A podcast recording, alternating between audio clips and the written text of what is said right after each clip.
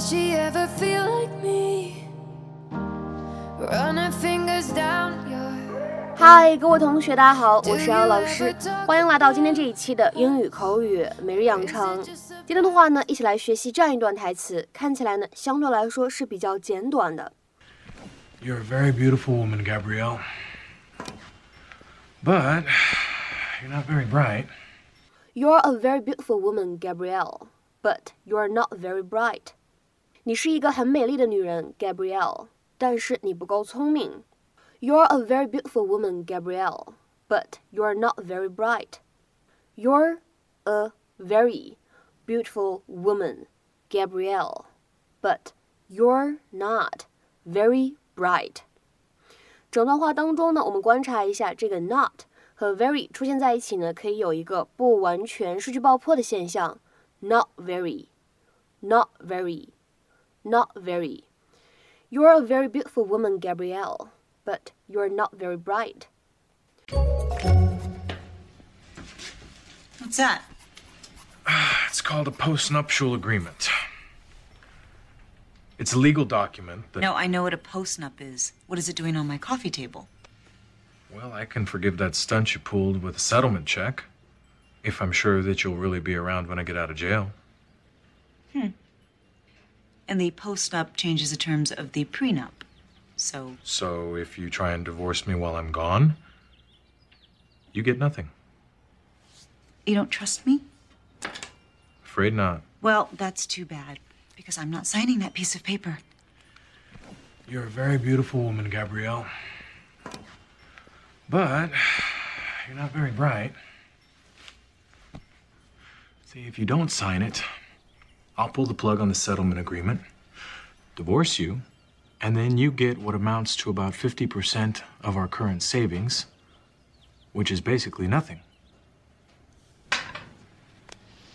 So, what do you expect to happen right now, Carlos? Sign the paper and jump right back into your arms? It doesn't mean that I don't love you. You know, I think you're the perfect woman.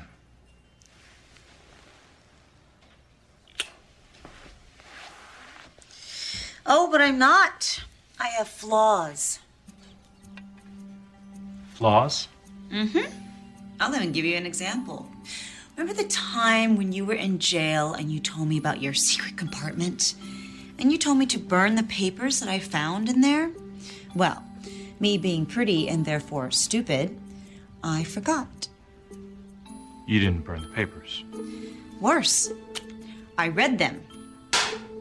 Okay. You have Okay. some nerve talking to me about trust when you have a secret bank account in the Cayman Islands. That was a safety net for both of us. I'll bet. Have you told anyone else about this? No, but I could. Hey, isn't that why the prosecution didn't have a case against you? They couldn't find the profits you made. So if I were you, Carlos, I wouldn't mention the words divorce, trust, postnup ever again. You don't want to piss me off.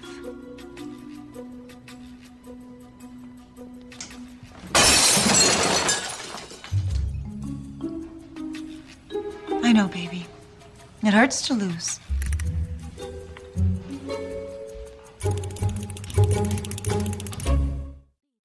今天节目内容呢，相对来说比较简单，我们只学习这样一个形容词，它的使用叫做 bright，bright，b r i g h t。bright 这个单词呢，在我们一开始学习英语的时候呢，就接触过，它呢可以用来表示光线明亮的这样的含义。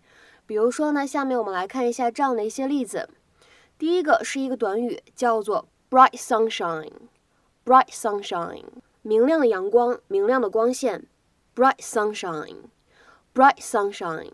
再比如说第二个例子，The rooms are bright，房间很亮堂，采光非常好。The rooms are bright。再比如说第三个例子，A bright star was shining in the east，一颗明亮的星星在东方闪耀，在东方闪闪发光。A bright star was shining in the east。那么在英语当中，如果我们使用这样一个形容词 bright 来修饰描述人，指的是什么意思呢？指的就是很聪明的，学东西很快的这样一种特质，clever and quick to learn。下面呢，我们来看一下这样的一些例子。第一个，They were bright children, always asking questions. 他们是很聪明的孩子，经常提问问题。They were bright children, always asking questions. 再比如说，看第二个例子，She was enthusiastic and full of bright ideas and suggestions. 她充满热情，总是会有一些很棒的点子和建议。She was enthusiastic and full of bright ideas and suggestions. 再比如说，看最后一个例子，I was convinced that he was brighter than average. 我当时确信他确实比一般人聪明一些。I was convinced that he was brighter than average. 在今天节目的末尾呢，请各位同学尝试翻译下面这样一个句子，并留言在文章的留言区。他是全班最聪明的孩子之一。他是全班最聪明的孩子之一。那么这样一个句子应该如何使用我们刚才讲到的形容词 bright 来造句呢？期待各位同学的踊跃发言。我们今天节目呢就先讲到这里，拜拜。